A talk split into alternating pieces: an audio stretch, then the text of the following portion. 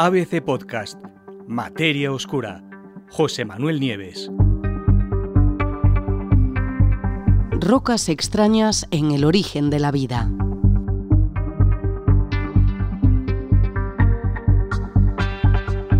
La Tierra primitiva no se parecía para nada al planeta que habitamos hoy.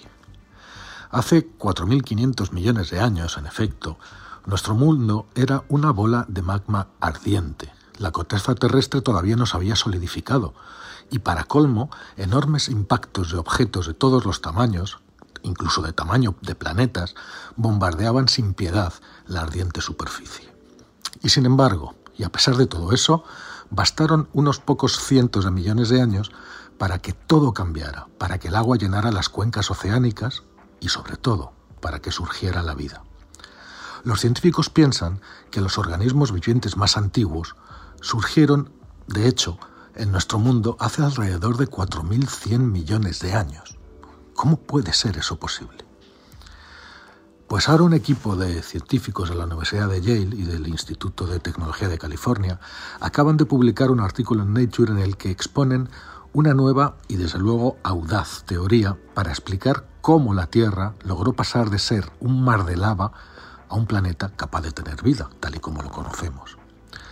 El trabajo se centra específicamente en lo que se llama el león jadeano, que es, son los primeros 500 millones de años de la historia de la Tierra, e involucra a una serie de rocas extrañas, rocas que hoy en día no existen y que habrían sido capaces de interactuar con el agua justo de la forma precisa para dar un fuerte impulso a la materia orgánica. El jadeano es uno de los momentos más enigmáticos de la historia de la Tierra. No hay rocas, como no había rocas todavía, era todo lava, pues no hay, no hay rocas tan antiguas de las cuales podamos aprender exactamente cómo era el planeta. Así que el estudio eh, es realmente, ha sido realmente difícil. ¿Cómo era en ese momento la atmósfera de la Tierra? Pues la mayoría de los investigadores creen que la Tierra empezó con una atmósfera que sería muy parecida a la que hoy tiene Venus. Los cielos estaban repletos de dióxido de carbono, fijaros, más de 100.000 veces el nivel actual, y la temperatura en la superficie superaba holgadamente los 200 grados centígrados. Desde luego, unas condiciones en las que, según la inmensa mayoría de los científicos, la vida no habría podido formarse y si lo consiguió, desde luego no habría podido prosperar. Sin embargo, según explican los científicos, de alguna forma se tuvo que eliminar una enorme cantidad de carbono de la atmósfera para que las condiciones cambiaran y pudiera suceder lo que sabemos que sucedió. Y dado que no se conserva ningún registro rocoso de la Tierra primitiva, como os he explicado, pues los científicos lo que hicieron fue construir un modelo teórico partiendo desde cero. ¿En qué consiste ese modelo? Pues lo que hicieron los dos investigadores eh, fue eh, eh, combinar aspectos de la termodinámica, de la mecánica de fluidos y de la física atmosférica para construir ese modelo especial y totalmente nuevo. Y además decidieron hacerlo en base a una propuesta audaz. La Tierra primitiva estaba cubierta de rocas que actualmente no existen en nuestro planeta. Esas rocas, se puede leer en el estudio, se habrían enriquecido con un mineral llamado piroxeno y probablemente tenían un color verdoso oscuro. Y más importante todavía, estaban extremadamente enriquecidas en magnesio, con un nivel de concentración que eh, muy rara vez se observa en las rocas actuales.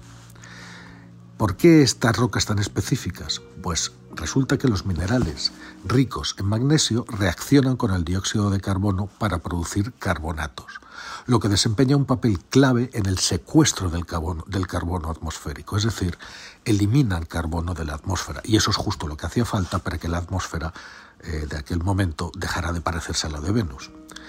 En el estudio los científicos sostienen que a medida que la Tierra fundida empezó a enfriarse y por lo tanto a solidificarse, el manto, que, es la capa de rocosa debajo de la corteza que tiene 3.000 kilómetros de grosor, pues se, fue, se contrajo bruscamente.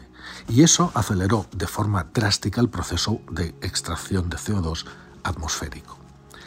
De hecho, el modelo indica que la tasa de secuestro de carbono eh, de la atmósfera fue hasta 10 veces más rápida de la que habría sido posible con el manto actual, con la situación actual del manto. De este modo el proceso pudo llevarse a cabo bastante rápido, rápido en términos geológicos. De hecho, solo duró, y digo solo, 160 millones de años, que es muy poco para el tiempo de la Tierra y una inmensidad de tiempo para nosotros. Además, y como bonus o como beneficio adicional, esas rocas extrañas de la Tierra primitiva reaccionaron muy fácilmente con el agua del mar y generaron un gran flujo de hidrógeno, que resulta que es esencial para la creación de biomoléculas.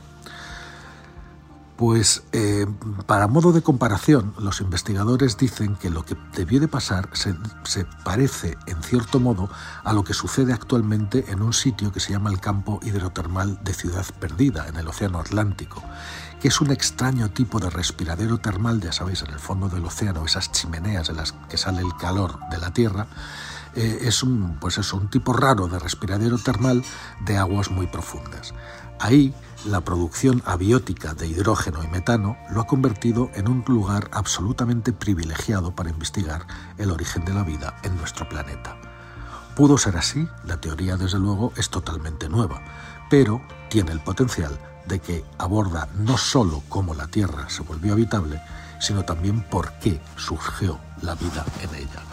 Por supuesto, habrá que profundizar, pero os iré manteniendo informados.